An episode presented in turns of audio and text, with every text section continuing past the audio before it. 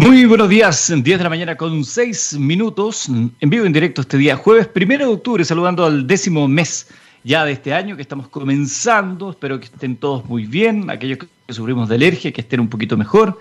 Estamos medio complicados en estos días, así que vamos tomándonos todos los antialérgicos necesarios. A través de texradio.com, la única radio en Latinoamérica de ciencia, tecnología e innovación, les damos la más cordial bienvenida a la minería del mañana, una presentación de Anglo American cuando miramos el futuro vemos una compañía con un propósito claro. En Anglo American se han propuesto reimaginar la minería para mejorar la vida de las personas. ¿Cómo lo están haciendo? Poniendo innovación en el centro de todo. De esta forma seguirán impulsando y estando a la vanguardia de la industria minera, adaptándose, buscando mejores formas de extraer y procesar minerales, usando menos agua y menos energía. El futuro está cada vez más cerca. Anglo American, personas que marcan la diferencia. Estaremos conversando el día de hoy junto a Andrés Mitnick, director de desarrollo de negocios de mm, minería de Fundación Chile, a propósito del Hack Mine. Saben ustedes que se viene una nueva oportunidad para todos los desarrolladores de soluciones en términos eh, de minería a nivel de mina y planta. Bueno, les vamos a contar detalles de este interesante concurso que tiene muy buenos premios y además muy buenas posibilidades para aquellos que quieran empezar a ingresar ya al ámbito minero. Y también estaremos hablando con Juan Pablo Payero, jefe de Industria y Minería de la Agencia de Sostenibilidad Energética, para que conozcamos más detalles de aquello y de cómo la eficiencia energética también ya no es una tendencia, sino que es una necesidad y una realidad en muchos aspectos. Pero antes te quiero contar una noticia. Siempre comenzamos contando de noticias porque queremos que todos sepamos algo más de minería en nuestro país. El Ministerio de Minería y la Comisión Chilena del Cobre, Cochilco, dieron a conocer el informe de inversión de la minería chilena, una cartera de proyectos desde el año 2020 hasta el año 2029. Muy importante esta información considerando que la minería es pilar fundamental del desarrollo económico de nuestro país y tendrá eh, un rol muy importante en el proceso de reactivación económica y, por qué no, de la generación de empleos eh, post pandemia. Bueno, se detalló el ingreso de cinco nuevos proyectos, lo que sumado a ajustes en otras iniciativas permiten proyectar una inversión total para el sector de 74 mil millones de dólares en los próximos 10 eh, años. El nuevo catastro considera 49 proyectos, cinco más que el reporte del año pasado, de los cuales el 89,4% corresponde a la minería del cobre, equivalente a 31 iniciativas. En el caso de la minería de oro se registran seis proyectos, en el de hierro dos, cinco proyectos de litio y uno de minerales industriales. Gran parte de las iniciativas entrarán en operación en el periodo 2020-2024 y las primeras puestas en marcha serán en 2021. Por otro lado, un aspecto muy importante de toda esta inversión es la enorme cantidad de empleos que generará la minería en el mediano y largo plazo. Solo en 2023 se estima que se crearán 33.000 nuevos empleos. El ministro Procuriza, que estuvo con nosotros la semana pasada, destacó el importante aumento de las inversiones en más de 1.500 millones de dólares respecto a 2019, como una gran noticia que significa que la minería chilena sigue siendo atractiva para los inversionistas. Buenas noticias entonces, que se concreten todos los proyectos. Necesitamos inversión, necesitamos empleo, necesitamos sacar adelante nuestro país. ¿Qué es la Agencia de Sostenibilidad Energética? ¿Cuándo nace? ¿Qué busca? Bueno, Juan Pablo Payero, jefe de Industria y Minería de dicha agencia, está con nosotros en Minería del Mañana. Bienvenido, Juan Pablo, gusto de saludarte. Hola Eduardo, eh, el gusto es mío. Muchas gracias eh, por la invitación. Eh, es súper importante para nosotros como Agencia de Sostenibilidad Energética el poder vincularnos con los actores relevantes hoy día. Sobre todo estamos en un programa minero, un programa que está llegando a muchas personas hoy día que están trabajando o que están sirviendo, tomando decisiones en industrias obviamente que tienen un gran consumo energético. Por eso es tan importante para nosotros el, estar acá. Bueno, somos una fundación. ¿Mm? Dime, dime. perdón, ¿cuánto tiempo llevas tú en la agencia? Hace seis años más o menos que estoy como jefe de se nota porque dijiste sostenibilidad de una, no, no te trabaste ni una palabra difícil de, pronunciar. Sí, además que, además que nos retan si nos equivocamos, entonces hay que estar, ah, hay que, hay que entrenar. No, no, la verdad no. no eh, uno, uno se compromete, Eduardo, con, obviamente con este concepto, cuando entendemos la sostenibilidad, estamos hablando principalmente de eh, una visión mancomunada respecto de los desafíos asociados al cambio climático, los desafíos respecto de la incorporación de energías renovables y también del uso eficiente de la energía entonces, cuando vemos y tenemos esta visión, porque hoy día estamos ante un escenario de emergencia sanitaria, okay, el COVID-19 y todo lo que ya sabemos, que hay una crisis económica también detrás, pero te recuerdo que hay una crisis ambiental que está. Y también tenemos un tremendo desafío como país de poder llegar a alcanzar el desarrollo. Hoy día Chile es un país que necesita consumir más energía para crecer más. Y eso es lo relevante, sobre todo cuando tenemos empresas que son tan consumidores de energía como las empresas mineras.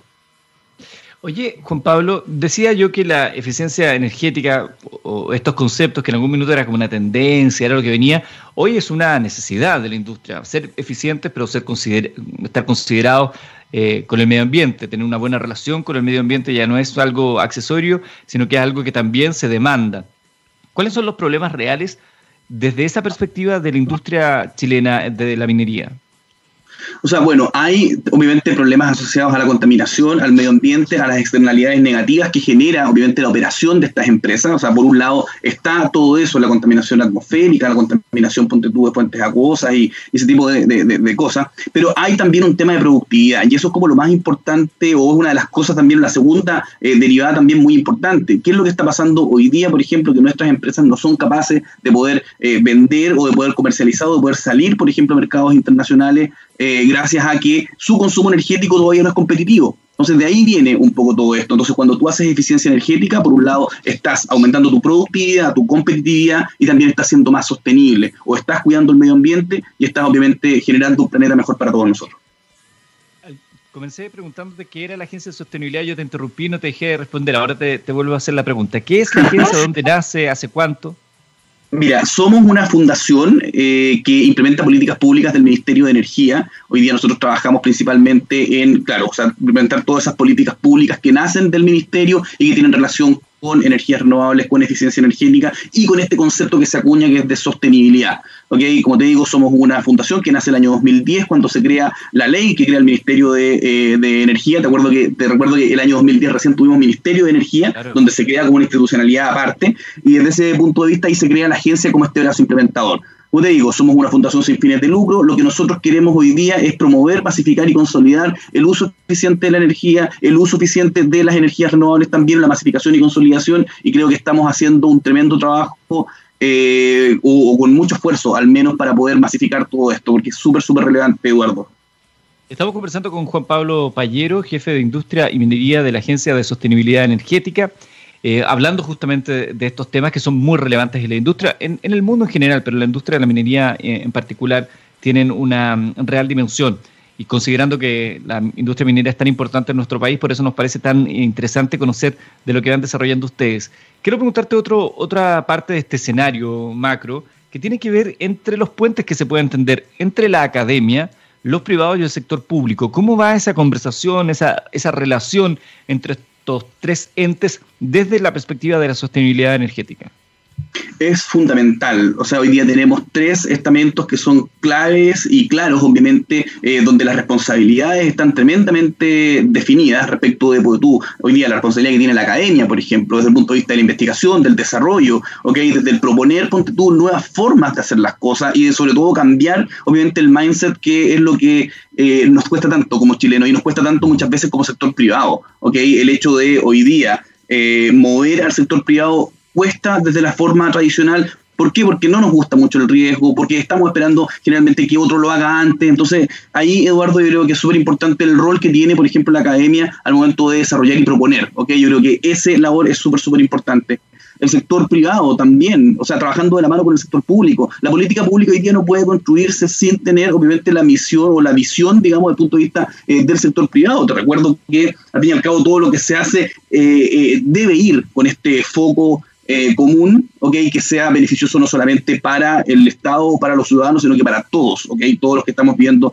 en este país. Y es por eso que hoy día creo que se ha avanzado muchísimo. Hoy día estamos a puertas de un proyecto de ley de eficiencia energética en el cual obviamente se escuchó al sector eh, privado, donde efectivamente, claro, la política se define desde el punto de vista público, pero el privado también tiene mucho que decir. Te recuerdo que son hoy día y para, solamente para, ilustrarte un poco el panorama en Chile, hoy día más de, eh, o con suerte, 150 empresas son las que están consumiendo un tercio del consumo energético del país.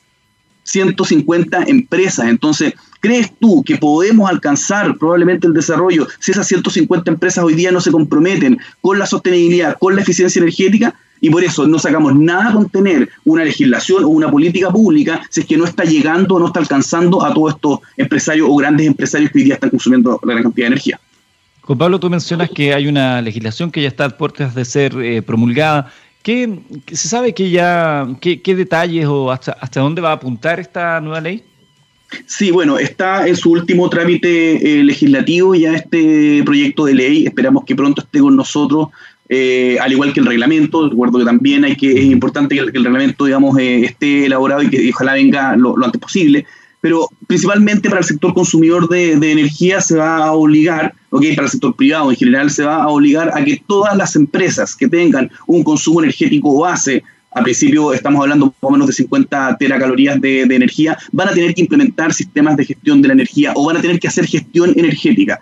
Y es súper importante, Eduardo, porque cuando hablamos de, gestión energética, ¿okay? estamos hablando principalmente bueno, de la principal política pública que hoy día tenemos en materia de, de eficiencia energética. Y te lo resumo súper simple. ¿Cómo somos capaces en nuestras empresas de mejorar nuestro desempeño energético a través de procesos de mejora continua? Es decir, cómo nosotros incorporamos la eficiencia energética o el ser eficiente con el respecto al uso de energía, pero la estrategia organizacional de nuestra, de nuestra empresa. ¿Okay? Aquí no se trata, con tú, de cambiar eh, tecnologías por un poco eficientes por más eficientes. Aquí se trata de que la gente que está tomando decisiones, y ese es el llamado que le hago a, todos los, a todas y todos los que nos están escuchando hoy día, ¿okay? tenemos que ser capaces de emigrar y convertirnos en un país incorpore la eficiencia energética en el ADN de las empresas. Y ese es el llamado que le hago a la minería. La minería, hoy día nosotros que trabajamos harto con Cochilco, eh, con el Consejo Minero, o que estamos vinculados directamente con el sector minero, vemos los esfuerzos que está haciendo la minería y creemos que son súper valiosos esos esfuerzos, pero necesitamos más, Eduardo. Y ese es el llamado. Hoy día nosotros como Agencia de Sostenibilidad Energética tenemos recursos y tenemos cofinanciamientos disponibles para que estas empresas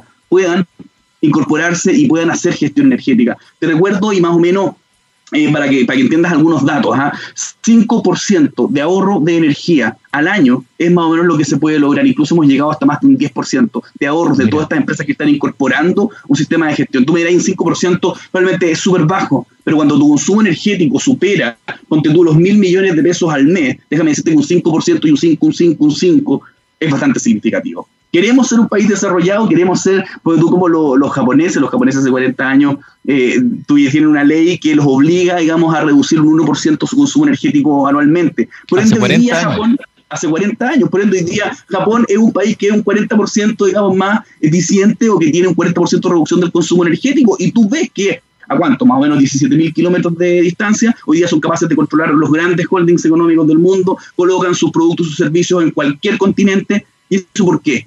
Eso básicamente porque son productivos, porque son competitivos, porque usan eficientemente la energía, de verdad. Y oye, me quedo con tus palabras porque si bien estamos hablando de una industria que es masiva y que por lo tanto, como tú muy bien lo dices, eh, cualquier movimiento de aguja dentro de esta industria en estas materias se va a notar más evidentemente, pero ¿por qué no será el llamado a toda la gente? La eficiencia energética, la necesidad de estar atento a lo que estamos haciendo a nuestro alrededor, es un llamado que se le tiene que hacer a todo el mundo. No solamente nos tenemos que concientizar cuando sabemos que íbamos a tener una cumbre en nuestro país, estábamos todos hablando de eficiencia, de, no sé, economía verde, economía circular y todo lo demás, y de pronto se nos olvida porque pasan otras cosas, pero es algo que tenemos que tener metido en nuestro chip. Afortunadamente, las nuevas generaciones ya lo traen, parece incorporado. A nosotros tenemos que cargarnos ese software, pero los nuevos vienen de fábrica y eso es muy bueno. Sí, de todas maneras, estamos y apuntamos un poco a estas nuevas generaciones, apuntamos a que estamos muy eh, con mucha confianza respecto del rol que ellos van a tener y por eso lo que nosotros hagamos hoy día es súper eh, fundamental. Una de las cosas también importantes, Eduardo, es cómo eh, somos capaces de poder formar y de tener gente que sepa de esto. ¿Okay? Una cosa es la conciencia y otra cosa también es el conocimiento. Hoy día como agencia estamos formando gestores energéticos profesionales que sean capaces de hacer este trabajo dentro de las compañías mineras. Ya sabemos que en Chile hay competencia humana, que sabemos que tenemos muchas capacidades y eso no hay duda alguna, pero acá necesitamos gestores energéticos profesionales. No nos sirve que el encargado de mantenimiento se encargue, ponte tú, de hacer eficiencia energética. No, debemos crear ese rol, debemos ser capaces de asignar presupuestos específicos para que la eficiencia energética se haga. Y te cuento además un secreto, en realidad no es tan secreto, pero que nos salga de acá, obviamente. Que entre nosotros. En la, industria, sí, que entre nosotros. En la industria minera, muchas veces el hacer cambios como operacionales, ¿ah? eh, el, hacer las cosas distintas, el operar distinto una máquina, ¿okay? o el poder hacer algún proyecto de optimización de algún proceso, ahorra mucha más energía que lo que podría ahorrar perfectamente un recambio tecnológico. Entonces, las oportunidades que tiene la minería hoy día son infinitas, Eduardo. Hoy día queremos tener una minería, creo que la tenemos, una minería de excelencia, una minería que es capaz de llegar a cualquier parte del mundo, pero necesitamos incorporar más competitividad, más productiva, necesitamos generar esta conciencia, este cobre verde o de, eh, de, la forma de, hacer mejor las cosas. Creo que por ahí va un poco el desafío. Juan Pablo Payero, ustedes ya lo escuchan, eh, entusiasta del tema, él es jefe de Industria y Minería de la Agencia de Sostenibilidad Energética. ¿Qué otras iniciativas están desarrollando en estas materias actualmente, Juan Pablo? Hoy día, principalmente, bueno, como te, comentaba, tenemos cofinanciamientos para eh, que las empresas puedan implementar sistemas de gestión de la energía con la garantía de que nosotros estamos detrás del proyecto. Hoy día tenemos un equipo eh, amplio que es capaz de acompañar técnicamente a todas estas empresas, ¿ok? En este camino largo que es de la, gestión y la eficiencia energética, mezclándolo también con sistemas de excelencia operacional. Hay todo un cuento que hemos armado, Eduardo. Hoy día nosotros, bueno, partimos del año 2011 trabajando en esto. Tenemos mucha experiencia una experiencia que hemos exportado incluso a Argentina, Perú, Uruguay, Colombia, en, eh, en México. ¿okay? Entonces queremos ser un país líder, creo que ya lo somos, pero queremos avanzar más porque es la única forma probablemente de alcanzar ese desarrollo que tanto anhelamos. Estamos también formando gestores energéticos profesionales para la industria minera y por eso ya te voy a dar al final los datos donde las empresas que nos están escuchando puedan, eh, puedan entrar eh, a todo y, saber mucho más de esto. Estamos generando base de datos de proveedores específicos y especialistas que son capaces de prestar servicios al sector minero, pero con criterios de eficiencia energética. Muchas veces se habla, y, bueno, y, es una cosa que yo he escuchado mucho, ¿ah? que las grandes compañías tratan o van a buscar, ponte tú, servicios de implementación o servicios, tú, de eficiencia energética eh, o energía renovable afuera, porque creen que en el mercado local no están las capacidades. Y nosotros queremos demostrar que esas capacidades sí están, queremos demostrar que Chile es un país que puede ofrecer servicios de excelente calidad y no solo eso, ¿ah? eh, eh, fíjate que al fin y al cabo terminan contratando muchas veces empresas tú, extranjeras, empresas de consultoría que vienen a decirte lo mismo que ellos ya saben, y que no agregan absolutamente ningún valor. Hoy día nosotros trabajamos y tenemos obviamente un lazo muy directo con la Asociación Nacional de Empresas de Eficiencia Energética, ANESCO Chile, que es una asociación de empresas que está hoy día enfocada en prestar y generar negocios en términos de eficiencia energética. Estamos trabajando también con la Asociación Chilena de Energía Solar para poder incorporar más proyectos de energías renovables dentro de esta empresa. Hoy el ecosistema está, Eduardo, y eso es lo que queremos. Queremos que las empresas entiendan eso, que el chip se cambie pero desde arriba y que permee hacia abajo. Yo creo que ese es el principal desafío. Interesante lo que nos está contando en este eh, instante Juan Pablo Pallero de la Agencia de Sostenibilidad Energética, el jefe de Industria y Minería. Hay un concepto que yo escuché hace algún tiempo, empecé a investigar y me pareció fascinante. Y yo siempre, cuando me encuentro con amigos, como partimos acá nosotros en el programa de la base, que siendo un país tan minero, conocemos poco de minería. Yo conozco poco de minería, por eso hacemos este programa para ir aprendiendo. Entonces yo les pregunto a, mis amigos, ¿ustedes saben lo que es cogeneración? Y, más o menos me empiezan a sacar por qué podría ser. Pero la verdad es que es un concepto que es muy interesante. Yo sé que ustedes también tienen algunas iniciativas y están trabajando. ¿Podríamos contarle a la gente qué es la cogeneración? Súper. Cuando hablamos de cogeneración, estamos hablando de la generación simultánea de energía eléctrica y calor útil a partir de un mismo energético primario. No entendieron nada, ¿ah? Yo estoy seguro, así que les pido perdón. Esa es como la definición más de diccionario, Eduardo. Pero mira, te pongo el siguiente ejemplo. Imagínate que tú estás en una faena, en una minera, ya que estamos en un contexto minero. Y tienes un motor de combustión interna, ¿cierto? Un grupo electrógeno que está generando energía. ¿Por qué? Porque como estás alejado de la ciudad, no tienes acceso, digamos, a un empalme eléctrico. ¿Ok? Entonces, fíjate que tú estás eh, generando o entregándole mm, eh, combustible, ¿cierto? A este grupo electrógeno, estás generando energía, pero más o menos el rendimiento que va a tener ese motor es de un 25-30%. ¿Qué quiere decir? Que de todo el combustible, la energía que está en el combustible, solamente un 25% se va a transformar en energía eléctrica. Pero si tú pudieras medir la temperatura que hay en los gases de escape de ese motor, o si tú pudieras, por ejemplo, medir eh, la, la, la, temperatura que está, por ejemplo, en la chaqueta de refrigeración, en el sistema de refrigeración de ese motor, te das cuenta que hay un montón de energía que puede ser utilizada. Entonces yo con ese grupo electrógeno, por ejemplo, con ese motor de combustión interna, no solamente estoy generando energía eléctrica, sino que también podría generar agua caliente para las duchas de los trabajadores, ¿okay? o podría precalentar el agua, ¿te das cuenta? Utilizando, te pongo el ejemplo en tu casa. Eh, yo sé que tú, bueno, en departamento probablemente, pero eh, en las casas que tienen chimenea, siempre la gente se pregunta, oye, yo podría, el ducto de, salida de la, de la, chimenea lo podría pasar por toda la casa porque hay un montón de calor que se está perdiendo. Bueno, la idea es que ese calor residual que hoy día existe en la industria no se pierda.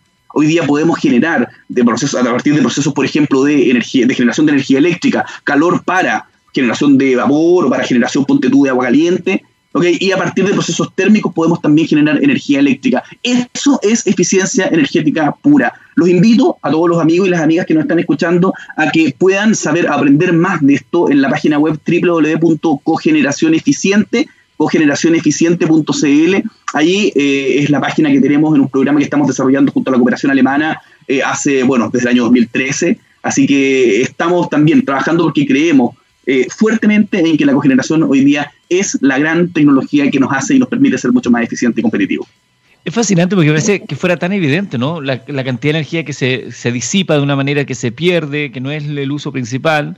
Eh, es lo que nos pasaba, ¿te acuerdas? Eh, guardando todas las proporciones, con la antigua ampolleta, que gran parte de la energía se perdía en calor y nosotros no la ocupábamos la ampolleta para calefaccionar, lo ocupábamos para iluminarnos. Bueno, ahora con las tecnologías LED eso ha, cambiado y por eso son más eficientes, son más eh, ahorrativas, etcétera, etcétera. Pero parecía algo tan evidente esto que tú dices de la cogeneración, que bueno que se le, se le metió a lo evidente, se le metió cabeza para empezar a, hacerse cargo de aquello y utilizar la energía que es, valiosa, es, es un bien escaso y que puede marcar la diferencia a la hora de establecer la viabilidad de un proyecto, por ejemplo. De todas maneras, de todas maneras, el, usar, Eduardo, la energía que realmente se necesita y no más, es la clave. ¿Ok? ¿Por qué tenemos que estar derrochando? ¿Por qué tenemos que estar gastando más energía? Te recuerdo que la energía es plata. Cada vez que tú estás gastando, mal gastando la energía, estás perdiendo plata muchas empresas les decimos, o sea, imagínate, tú reduces un 5% del consumo energético para la producción de un determinado producto o la entrega de, o prestación de un servicio. Ese 5% de ahorro te permite aumentar el margen o también te permite, ¿cierto?, el hecho de llegar a un público mayor. Entonces, yo, yo, no sé si es tan difícil de entender. Y por eso, y como creo que no es difícil de entender, porque yo lo entiendo, porque y, mucha gente más lo entiende, yo sé que tú, Eduardo, también lo entiende, y yo sé que todos los que nos están escuchando hoy día lo entienden, y entienden y valoran la importancia de esa acción de ser eficiente, pero que eh, estamos avanzando, obviamente, en un Chile mucho más competitivo y productivo. Juan Pablo, ¿qué es el sello de excelencia energética?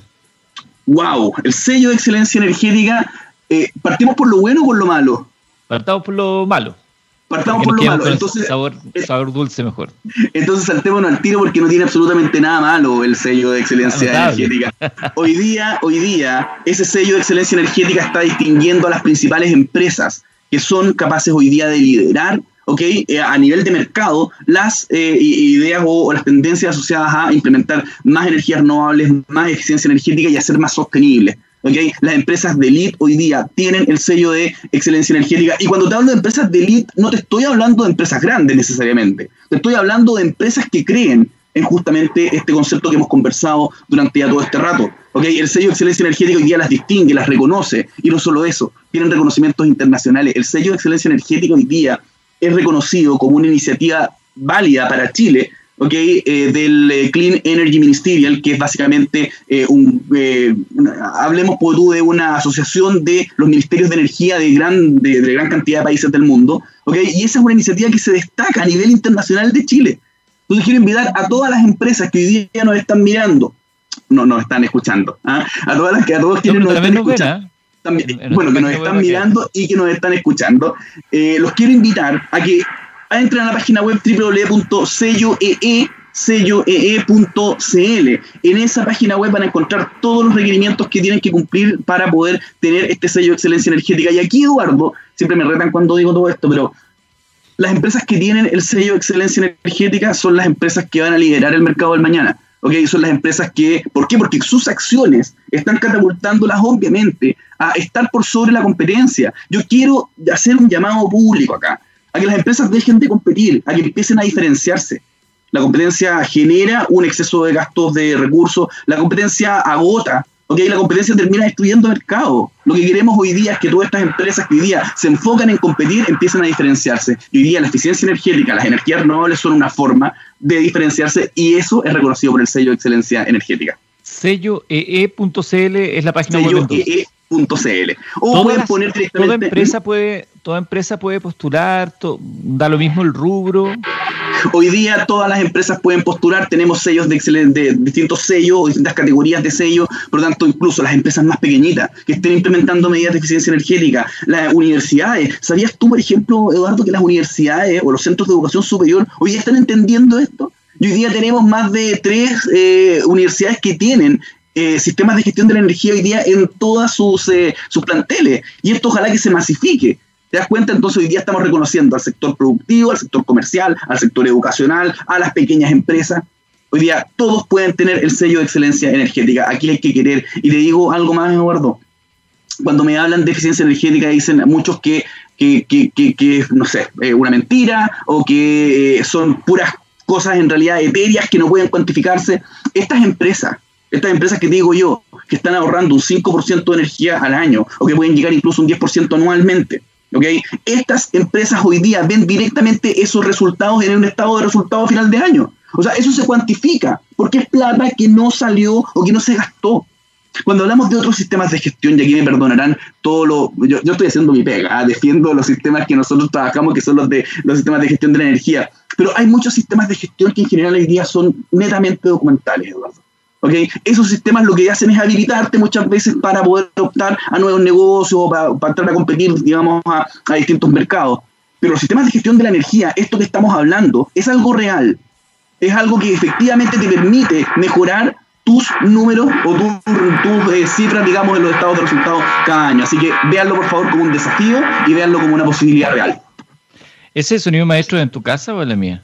Eh, les pido disculpas, ah, no, esto del teletrabajo, eh, sí, en el departamento de arriba, así que ah. voy a saludar al, vecino, probablemente que está arriba.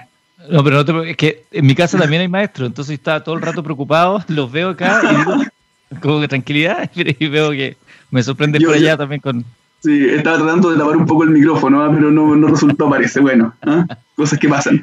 Sí, son cosas que pasan. Eh, estamos en vivo, son cosas que ocurren.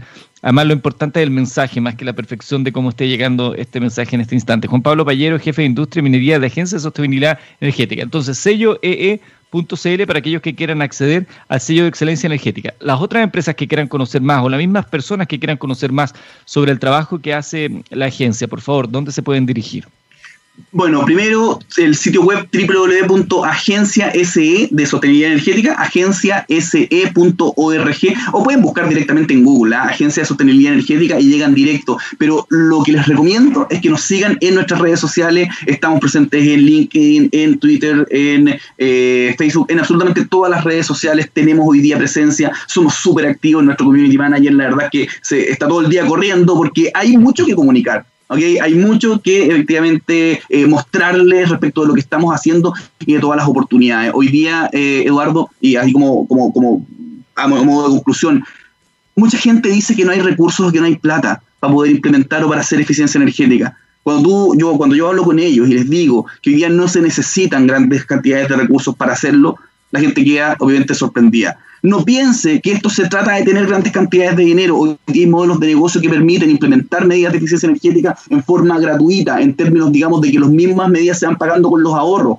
Hoy día tenemos, hoy día, hoy día el panorama cambió, Eduardo quiero que ese mensaje les llegue a los amigos y las amigas que están hoy día eh, escuchándonos, que están representando probablemente a varias empresas que consumen mucha cantidad de, energía. Por eso, acérquense a nuestras redes sociales, acérquense a la Agencia de Sostenibilidad Energética. Las puertas de la agencia están abiertas para todos y todas las que quieran, obviamente, ser eh, más, eh, hacer de sus organizaciones algo más productivo, competitivo y obviamente sostenible.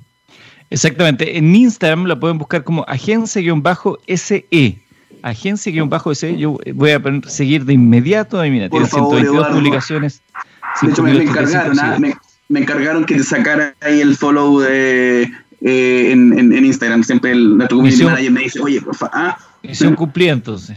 Súper bien. Y esperamos que mucha gente también se sume porque hay información muy importante, muy, muy interesante de, llevar adelante. Mira, no, yo sé que por tiempo no vamos a alcanzar, pero nos va a quedar para otra oportunidad. Hay Giro Limpio, por ejemplo, que sería interesante que lo pudiéramos hablar. Y otros temas más que están interesantes dentro de este universo que es la sostenibilidad, sostenibilidad energética. Súper. Para la próxima sí, eh, más práctica, Eduardo. ¿ah? Sostenibilidad. Voy a, voy a ponerme a, practicar de inmediato. Sostenibilidad. ¿Cómo sostén? la primera parte la conozco. La, segunda parte de la oración me está costando más. Muchas gracias, Juan Pablo. A ti, Eduardo, muchas gracias a la radio y los felicito nuevamente con los taladros de fondo. ¿ah? Los felicito por el tremendo aporte que hacen hoy día eh, al desarrollo tecnológico y a llevar todos estos conceptos, esta cosa que es tan importante para este país. Muchas ojalá gracias. Que, ojalá que el calor que disipa el motor de ese taladro estén utilizando para hervir el agua o algo así. Voy a ir a hablar con el maestro y te cuento. ¿ah? Exactamente. Un abrazo, muchas gracias. Juan Pablo Payero, de la, jefe de industria y minería de la Agencia de Sostenibilidad Energética, conversando con nosotros. Vamos a ir a la música. ¿Qué vamos a escuchar a continuación? Ustedes saben que somos científicamente rockeros y escuchamos a Alice in Chains. Esto es El Hombre en la Caja, Man in the Box. Ya son las 10 de la mañana con 41 minutos. Como cada martes y jueves, estamos desde las 10 y hasta las 11 con Minería del Mañana a través de TX Radio Científicamente Rockera. Recuerda que todos nuestros programas quedan luego disponibles en nuestra página web y en diversas plataformas de, mm, de, podcast. Por lo tanto, los puedes ir escuchando en otro momento. Si hay algún dato de tu interés que no alcanzaste a notar, quizás lo puedes revisar nuevamente ahí. Se va a desarrollar una hackathon. Ustedes saben lo que es una hackathon, en este caso es una hackmine. Eh, hay diversas industrias que las desarrollan, de qué se trata, cómo se puede participar. Está con nosotros Andrés Mitnick, ya ha estado en nuestro programa. Él es director de desarrollo de negocios de minería de Fundación Chile. Andrés, gusto de saludarte nuevamente acá en Minería del Mañana. Hola Eduardo, mucho gusto en saludarte también y muchas gracias por la invitación. Hackmine, suena como súper cool el nombre. Hackathon también se conoce en, general. Contémosle a la gente de qué se trata este, esta suerte de, de competencia, concurso. De todas maneras, mira, eh, el, el, el HackMine es en el fondo una adaptación de la metodología de la hackathon a la minería, eh, porque la, metodología tradicional no, aplica exactamente a lo que necesita la, minoría, la, minería, pero sin embargo estos son procesos de desarrollo muy rápidos, donde en un periodo de tres días nosotros le planteamos un problema a los equipos que lleguen a la final y estos equipos tienen que resolver este problema y llegar a un prototipo mínimo viable que sea capaz de demostrarnos cuáles son sus capacidades para resolver este problema con más tiempo. Eh, es, como una, es como un sprint muy veloz, una carrera de velocidad, donde tú pones toda la carne en la parrilla y convences, en este caso a BHP que lo está sponsoreando, que tú eres la empresa eh, con la que deberían trabajar eh, para resolver su problema. Es, es reinteresante esto, porque más allá del desafío, de lo que implica lograr tener las mejores soluciones, también ofrece una posibilidad de trabajar con una data que es real. Y eso no siempre se tiene. Eso, eso es un valor agregado para aquellos que quieran participar de una actividad como esta. Exactamente, exactamente. El, el, el HackMine, es, igual que la primera versión que hicimos en el 2019, es un tema de análisis de datos. Y al ser un tema de análisis de datos, tiene varias características interesantes. Una, que pueden participar empresas que no tienen experiencia en minería. Eh, acá estamos abiertos a, ver analítica de datos que, como se dice en la industria, no tiene fenomenología, o sea, que solo ve los datos, pero es agnóstica a, cómo, a los procesos que ocurren, o empresas que en el fondo cruzan análisis de datos y fenomenología porque tienen experiencia en minería. La verdad nos gustaría ver ambos, porque muchas veces en la industria hay un sesgo de cómo se resuelven los problemas, y traer mentes frescas y visiones nuevas ayuda a tener nuevas perspectivas. El acceder a datos de una minera, datos de verdad, es algo muy difícil y muy complejo. Jamás te los van a pasar en otro entorno. Entonces, si es que alguien que nos está escuchando está en el, negocio del data analytics y quiere entrar a minería, esta es una oportunidad para ver de verdad qué están midiendo, cómo lo están midiendo, con qué frecuencia lo están midiendo y cómo lo quieren usar. Eh, y ese yo siento que es parte del valor que le da el ecosistema, el, el Hackman. Estuve leyendo en la página web del respecto al Hackmine del año pasado, que además eh, no solamente está esta posibilidad de trabajar con data real, sino que la posibilidad de ingresar a un mundo, si es que vienes desde, otra, desde otro ámbito, a un mundo tan interesante y que mueve tanto dinero como es el mundo minero, y también em, el trabajo con mentores, que también es muy relevante e importante en este tipo de desarrollos. Sí, mira, eh, yo digo un poco que, que, todos quienes llegan a la final del HackMind, que en el fondo va a ser participar de este proceso de desarrollo de tres días, todos ellos, independiente del resultado, van a ganar y van a, van a ser ganadores, porque en este caso van a estar expuestos a un equipo de 14 mentores de BHP durante tres días, que son gente que está trabajando en esto, que está en la industria, eh, a la que es muy difícil acceder si es que tú no estás metido en la industria y vas a interactuar con ellos. Tú vas a estar desarrollando algo, ellos te van a dar feedback, te van a decir, mira, me parece bien, me parece mal, ándate por aquí, ándate por allá, esto ya lo probamos, esto es nuevo, no lo hemos probado. Y eso, además de generar en el fondo interacciones virtuosas y, y, y, transferirse conocimiento, te permite establecer relaciones de contacto. Es decir, tú después, si es, que, si es que lo haces bien y eres interesante, lo más probable es que estos mismos mentores después quieran conversar contigo, independiente de si ganaste o no ganaste el Hackman. Eh, y, y la vez pasada nos dimos cuenta que es una forma muy eficiente de disminuir las barreras de entrada a la industria.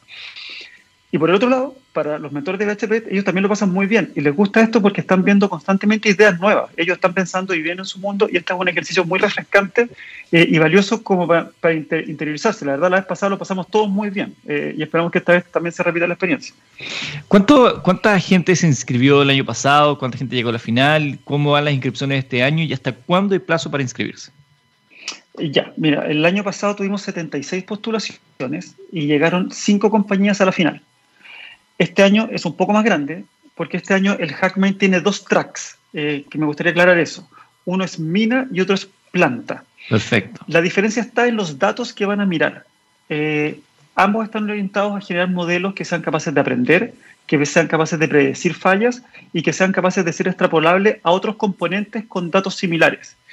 Eh, pero este año va a ser más grande porque vamos a tener cuatro finalistas en mina y cuatro finalistas en planta y vamos a tener premios para quienes ganen mina y para quienes ganen planta. Eh, la inscripción recién la abrimos ayer, por lo tanto todavía no, no, no te sabría decir cuántas llevamos ya. Perfecto. Eh, pero se pueden inscribir hasta el 23 de octubre, eh, es la ficha límite. de ahí nosotros vamos a hacer un proceso de selección junto con BHP y ah, vamos a avisar a los ocho finalistas, cuatro en cada track, Oh, se, nos cayó Andrés Mitnick que está conversando con nosotros. Vamos a retomar ese contacto. Andrés Mitnick es director de desarrollo de negocios de minería de Fundación Chile. Estamos hablando de Hackmine, que es una hackathon, una experiencia colectiva de expertos en analítica de datos, inteligencia artificial y modelos eh, predictivos. Y esta es la segunda versión, ya el año 2019 se había desarrollado la primera, y hay dos categorías, hay dos tracks en esta oportunidad, una es mina y la otra es planta. Eso es parte de lo que nos estaba contando Andrés, que ella ha vuelto. Perdón. Eh, y, bueno, entonces este año creció, van a ser ocho finalistas, eh, y son 14 mentores, la vez pasada tuvimos siete mentores, eh, y hasta el 23 de octubre están abiertas las postulaciones. Esto, eh, no sé cómo se habrá hecho el año pasado, si se reúnen todos en un mismo lugar, así como es como una convención, siempre se hace a distancia, como me imagino que se va a hacer este año. Mira, es una excelente pregunta. Es tan buena que la respuesta no la tengo hoy día. Eh, generalmente sí. La vez pasada nos estuvimos todos en el, en el, en el, en, el como en el anfiteatro Fundación Chile, eh, por supuesto separados para mantener la, la privacidad. Eh, pero éramos todos metidos en una pieza eh, trabajando. Este año yo no he cerrado la esperanza que lo podamos hacer también físico, ocupando un espacio mucho más grande. Fundación Chile tiene la gracia que tiene espacios interiores, pero también tiene eh, un espacio, es como un campus, entonces tiene prado, donde podrían haber reuniones al aire libre que podríamos cumplir con las restricciones que nos presenta el COVID. Habiendo dicho eso, lo más probable es que sea virtual y que no sea física, pese a que no hemos cerrado ese tema todavía. Eh, en ambos casos, en todo caso, vamos a habilitar plataformas que permitan que los equipos desarrollen, que generen reuniones con los mentores eh, y vamos a pedir que en el fondo trabajen de forma exclusiva, que una, de las, que una de las condiciones es los equipos van a ser de hasta cuatro personas y esas personas tienen que estar dedicadas tres días a este proyecto pero no pueden recibir ayuda externa. Aunque, aunque en su empresa o en su startup hayan otros desarrolladores, las reglas son que el equipo que está presente es el que lo tiene que hacer y eso lo vamos a aplicar sea virtual o sea real. Claro, es interesante también ese desafío, poder ir chequeando, no estar copiando como en una, en una prueba, estar, que te estén soplando desde afuera. ¿Podemos hablar de los premios, eh, Andrés, que hay para los ganadores de esta Hackmine? Sí, claro. Eh, aquí vamos a tener premios para el, para el primer y segundo lugar de cada track. El primer lugar se va a llevar 5 mil dólares y el segundo lugar se va a llevar 2.500 dólares.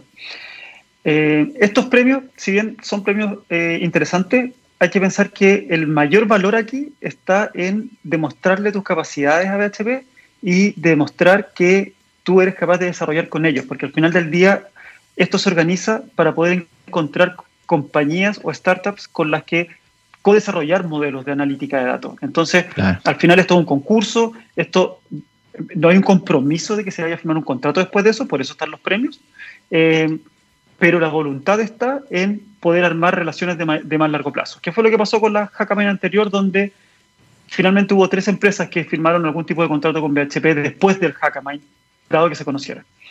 O sea, esta es una gran oportunidad para ir a mostrarse, para mostrar el nivel que tienes, qué tan importante es lo que estás haciendo, qué tan calificado estás.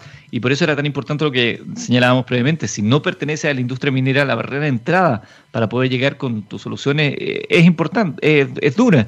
Acá se, se tiende un puente bonito. Yo me imagino que debe ser como cuando hacen estas pruebas de jugadores y están los seleccionadores y dicen, bueno, acá tenemos un cabro que tiene, tiene talento, no significa que lo vamos a contratar, pero por lo menos ya sabemos que existe. Que quizás esto es un, buen paralelo. Exactamente. Esto en estricto rigor y para lo que sirven los hackathons es para medir capacidades. Es para ver cuán buenos son los jugadores, tal como tú lo describes. Eso, eso, eso es.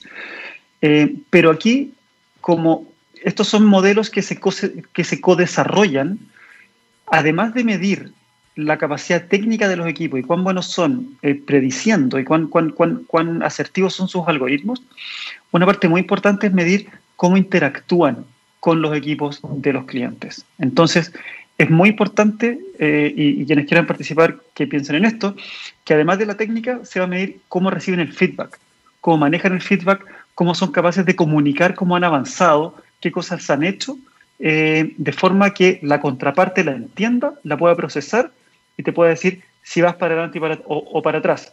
La vez pasada nos pasó que hubo eh, algunos equipos muy buenos técnicamente, pero que corrían su carril. Y en el fondo eh, los mentores les daban feedback, volvían y ellos seguían por su carril y no habían pivoteado. Y eso finalmente fue mal evaluado. y eh, Andrés, eh, lo otro que te quería preguntar, porque mencionabas que el año pasado se presentaron una 70 y algo de equipos y terminaron participando una cantidad menor. ¿Qué tienen que presentar los equipos para, ingresar y por dónde pasa la selección, ese filtro para llegar a esa gran final?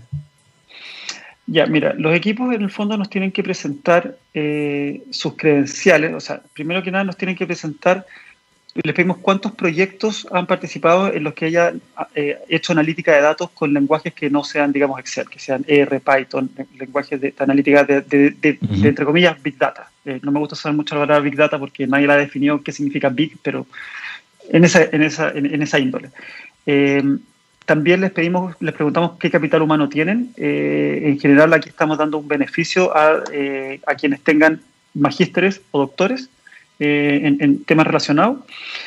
En este caso también está orientado a empresas medianas y pequeñas, por lo tanto eh, las empresas grandes pueden participar, pero eh, ahí van a tener una pequeña desventaja porque la idea de esto es fomentar el desarrollo de nuevas empresas también que estén asociadas a esto.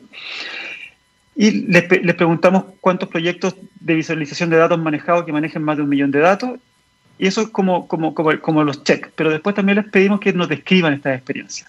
Entonces, por un lado, vamos a hacer ranking eh, en función de los números que cada uno tiene en, estas variables, pero, pero después, para llegar a los finalistas, vamos a mirar en detalle cuál ha sido su experiencia previa. Entonces es importante que nos describan bien los proyectos en los que han trabajado y por qué son relevantes para esta HackMind.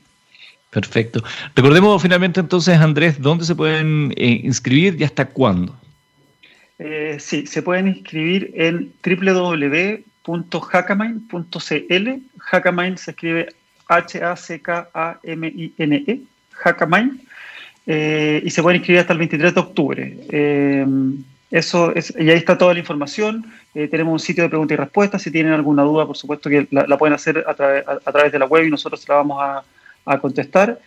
Y, y, lo otro que me gustaría dejar, que me gustaría aclarar es que si bien los equipos pueden postular al desafío de mina o al desafío de planta, nosotros al final vamos a definir quién participa de qué desafío. Son análogos. Yo entiendo que alguien puede tener una preferencia o no, pero para poder hacerlo lo más competitivo posible, nosotros vamos a hacer una, una distribución final de esto. Perfecto. Andrés Mitnick, director de Desarrollo de Negocios de Minería de Fundación Chile, conversando con nosotros acá en Minería del Mañana. Muchas gracias, Andrés. Éxito en esta Hack Mind, que les vaya muy bien y que, como decía el gran Leonel Sánchez, que gane el más mejor. Muchas gracias, Eduardo, y gracias por ayudarnos a difundirla. Como siempre, acá estaremos eh, disponibles para lo que estemos necesario. Gracias, Andrés. Y gracias a todos aquellos que han estado en sintonía nuevamente acá en Minería del Mañana. Son las 10 de la mañana con 55 minutos. Nos vamos con la música de Anatema, científicamente rockeros. Esto es Make It Right. Será hasta el martes. Que tengan excelente fin de semana.